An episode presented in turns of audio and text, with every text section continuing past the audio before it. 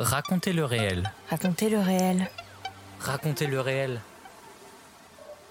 Le podcast qui le explore. podcast qui explore les dessous du documentaire.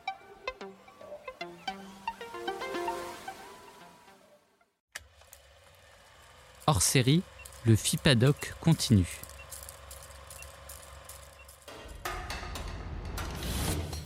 Tout au long de l'année, le FIPADOC 2023, Festival international du documentaire de Biarritz, qui a eu lieu en janvier, continue avec Raconter le réel. Nous sommes allés à la rencontre de 18 réalisateurs et réalisatrices qui ont été sélectionnés. Aujourd'hui, je reçois les réalisatrices Muriel Coulin et Delphine Coulin qui viennent nous parler du documentaire Charlotte Salomon, la jeune fille et la vie.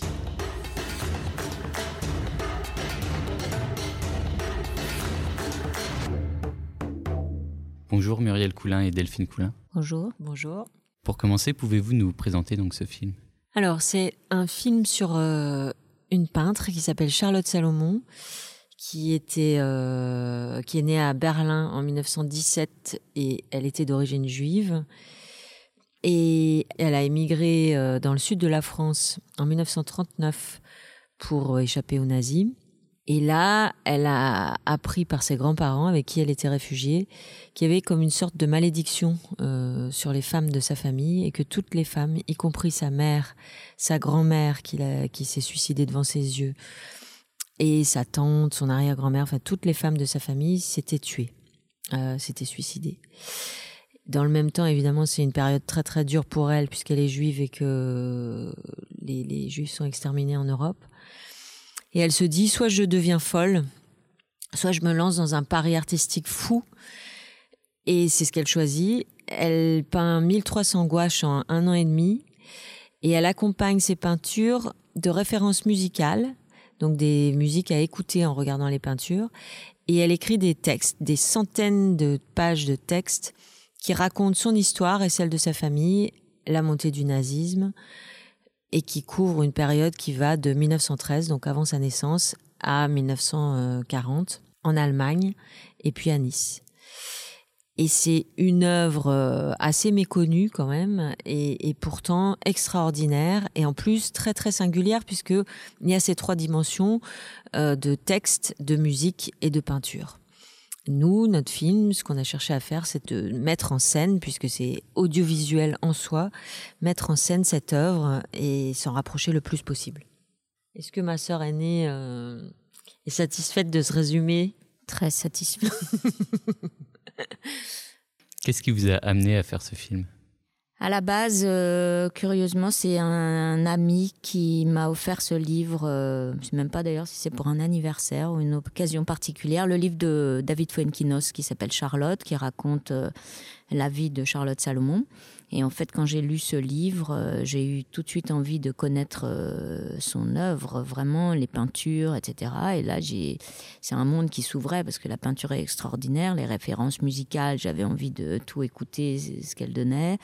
Euh, les textes sont vraiment très poignants et donc plus je plongeais dans l'œuvre, plus je me disais qu'il fallait en faire quelque chose.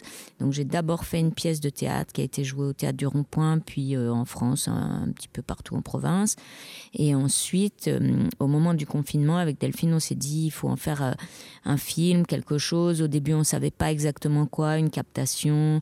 On a discuté avec Arte et puis là, on est parti sur un documentaire vraiment au cœur de l'œuvre, c'est-à-dire euh, euh, filmer les peintures, donner à entendre les musiques qu'elle voulait et se plonger intégralement dans les tableaux. euh, et c'est là on est parti au, au musée d'histoire euh, euh, et de culture juive à Amsterdam et on a eu accès aux œuvres pendant une semaine. Euh, on s'est plongé dans tous les dessins et on a essayé de restituer au mieux euh, ce qu'elle aurait voulu. euh, euh, elle, elle dit une opérette ou un, théâtre musical, mais en tous les cas, on a essayé de restituer cette œuvre audiovisuelle qui était déjà en germe dans toutes ses peintures et, ses références de musique. Vous l'avez dit, Charlotte Salomon a- laissé une, œuvre prolifique, mais finalement, effectivement, pas très connue. Pourquoi elle n'est pas forcément plus connue que ça? Moi, personnellement, je l'ai découvert à travers votre documentaire.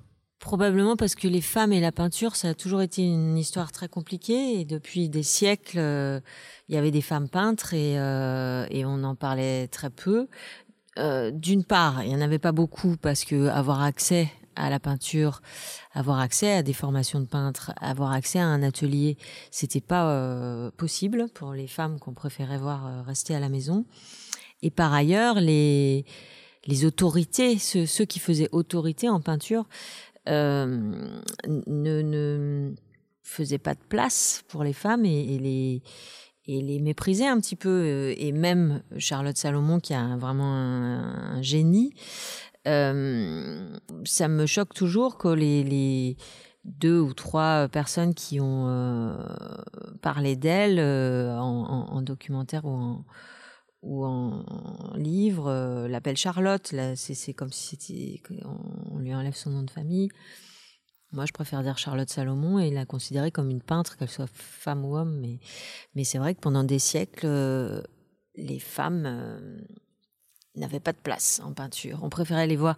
C'est, vous savez, les Riot Girls qui disaient euh, 90% euh, des nus dans les musées sont féminins, mais seuls 3% des femmes sont peintres. Et c'est pas par manque de talent, évidemment. Et elle a fait donc énormément de tableaux, mais aussi énormément d'écrits. Ces, écrits, vous les utilisez. Euh, une voix euh, est Charlotte Salomon dans, votre documentaire pour narrer ce documentaire. Euh, comment avez-vous retrouvé ces écrits et pourquoi choisir donc effectivement de raconter ce documentaire à la première personne? Les textes sont intégralement de Charlotte Salomon, c'est-à-dire qu'elle-même se met en scène euh, quand elle décide de faire ce qu'elle appelle le Zingespiel, c'est-à-dire une pièce euh, chantée ou un livret d'opérette. Elle, commence en, dis, en disant, c'est comme si elle nous disait, il était une fois. Donc elle joue les deux, enfin elle joue tous les rôles en fait, puisque c'est elle qui écrit, mais elle a un rôle de narratrice où elle dit voilà, je vais vous présenter une famille. Alors elle change de nom, elle dit pas c'est la famille Salomon, elle dit c'est la famille Cannes ou, ou grands-parents, c'est Knarr. Euh, à chaque fois, elle choisit en plus des noms assez humoristiques parce que Khan, c'est celui qui peut, celui qui a le pouvoir, et c'est le père. Et puis, par exemple, son, amant, c'est Amadeus d'Aberlone. Hein. Amadeus comme Mozart, et d'Aberlone, ça veut dire sans le sou, celui qui est fauché. Et donc, elle, fait comme ça des avatars des personnes réelles. Elle fait des personnages fictifs et elle les met en scène, mais ce sont toutes les personnes de sa famille. Donc, elle dit, voilà, je vais vous présenter une famille, c'est la famille euh, Khan. Alors, il y a le père, Albert, il y a la mère, et, puis il y a Charlotte. Et donc, elle se dédouble. Elle est la fois la récitante et euh, Charlotte, euh, la jeune fille, enfin le bébé, puis ado, puis jeune fille. Euh. Oui, et donc les textes font vraiment partie de l'œuvre à la manière d'un roman graphique, si vous voulez. Il y a vraiment les peintures et par-dessus, au début, elle met des calques avec les dialogues des personnages. Et donc, elle est effectivement narratrice, mais il y a aussi tous les dialogues. Et nous, on s'est dit, on va les faire interpréter par des acteurs. Et donc, on, tous les dialogues sont interprétés par Vicky Krieps qui joue euh, Charlotte Salomon, Mathieu Amalric qui joue son amant, Catherine Ringer qui fait la cantatrice, la chanteuse d'Erita Mitsuko, euh, André Wilms qui fait le grand-père et Anna Shigula qui fait la grand-mère. Et notre notre but c'était de rendre cette peinture vivante parce que tout le récit est très vivant. C'est une jeune fille qui écrit.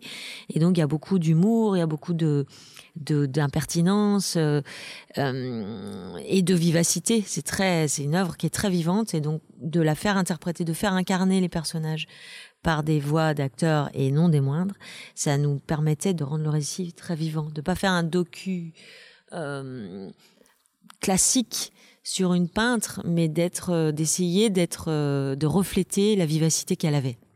On écoute un extrait de votre documentaire Charlotte Salomon, La jeune fille et la vie, coproduit par les Films du Poisson et Arte. Le juif a fait de l'argent avec votre sang. Boycottez les juifs.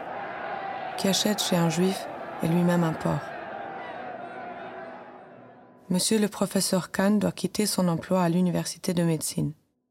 Il n'a plus le droit d'exercer ailleurs qu'à l'hôpital juif de Berlin. Aus, raus. Fini dehors.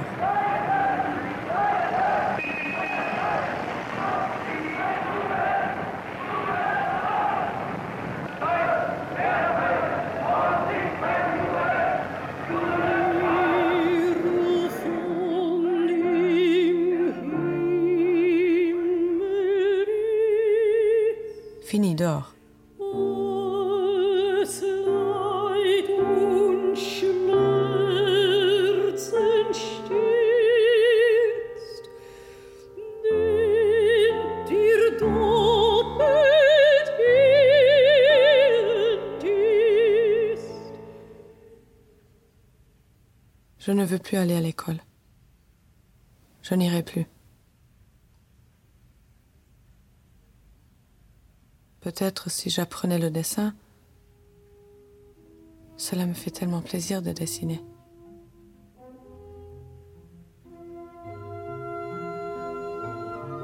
Tu pourrais apprendre le dessin de mode. C'est un métier qui rapporte de l'argent. Et tu sais combien je n'estime que ceux qui gagnent eux-mêmes leur vie. Et puis... Puis la couture. Il faudra aussi que tu l'apprennes.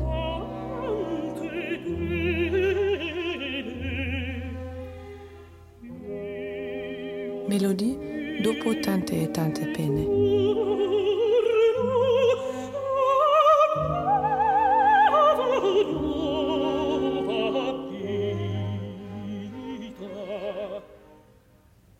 Te comprends pas. Elle n'est pas douée pour le dessin. Ils l'ont tous dit.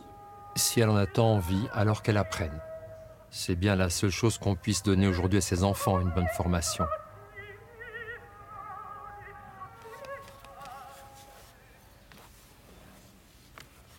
Je veux dessiner, dessiner. Ne faire que ça. Ich will malen, malen, malen. Nichts anderes.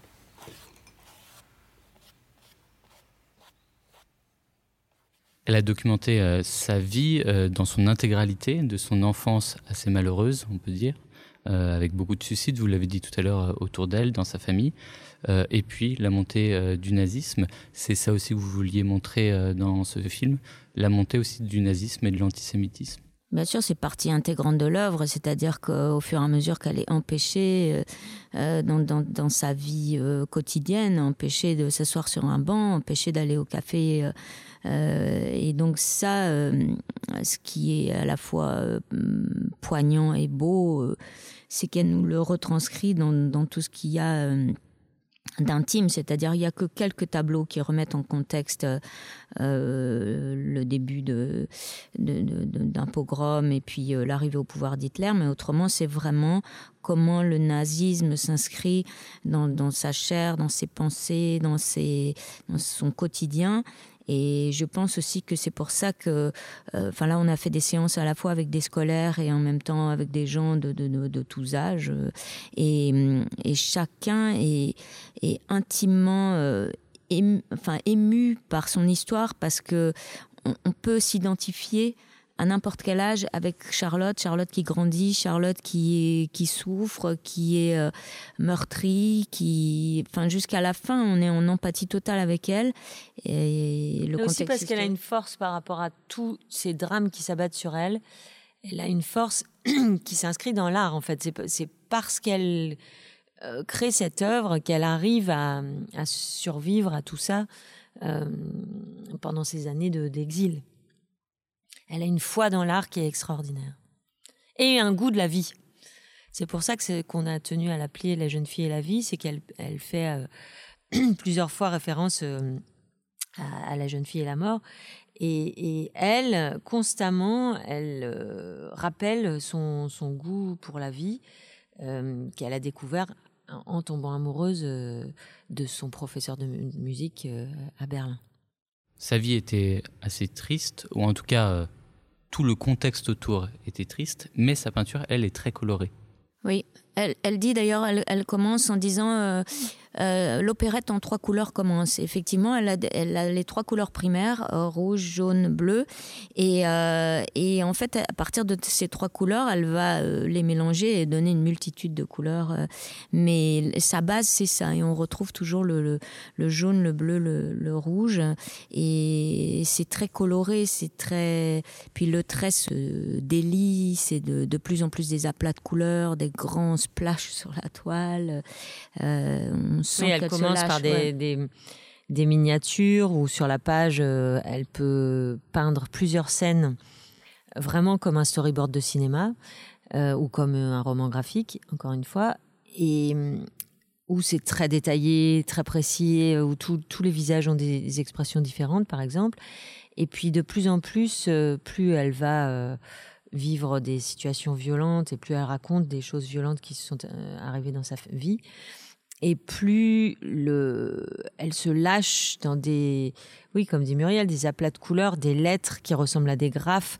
C'est comme si, euh, au cours des 1300 peintures, elle faisait un voyage en peinture aussi, euh, un voyage dans l'histoire de l'art depuis une, peinture classique à une peinture très moderne elle est très au courant. C'est c'est pas juste euh, comme on a pu le prétendre une artiste d'art brut. C'est vraiment quelqu'un qui est très cultivé. Elle, venait d'un milieu euh, très cultivé à Berlin.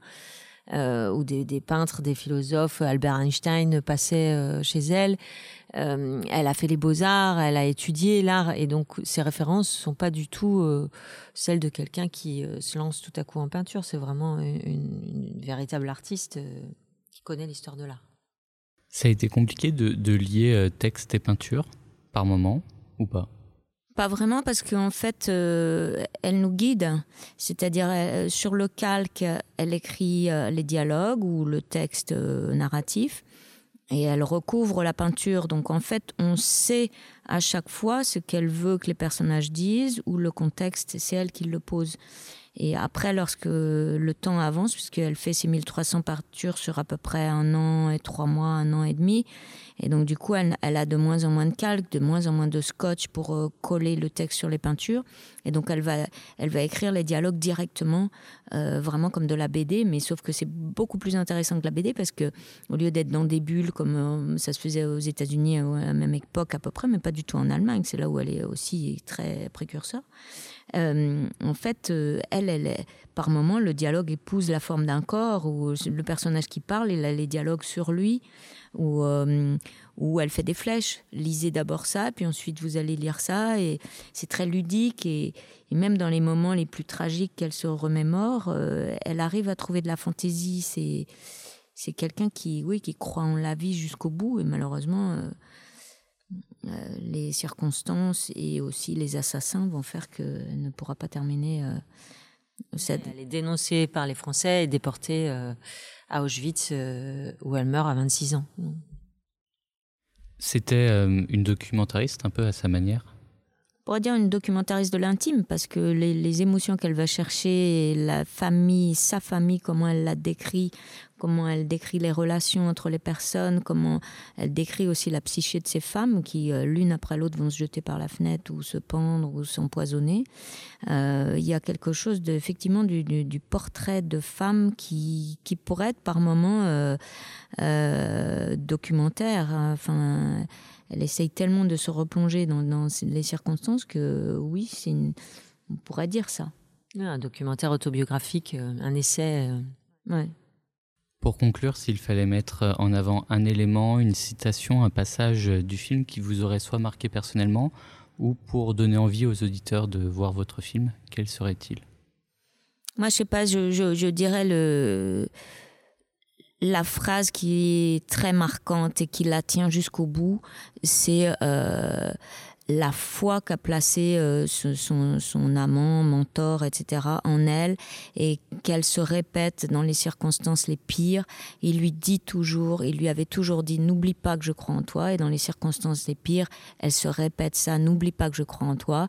Et du coup, elle croit en la vie, elle continue à avancer. Et ça, cette force qu'elle a. Euh, encore aujourd'hui, enfin moi, met, chaque fois que je vois le film, et je l'ai vu de nombreuses fois, euh, ça nous porte c'est-à-dire en lisant ça, en voyant son œuvre, on ne peut pas baisser les bras et il faut continuer à lutter euh, contre les idées euh, néfastes, nauséabondes qui peuvent encore aujourd'hui euh, courir comme ça dans la société.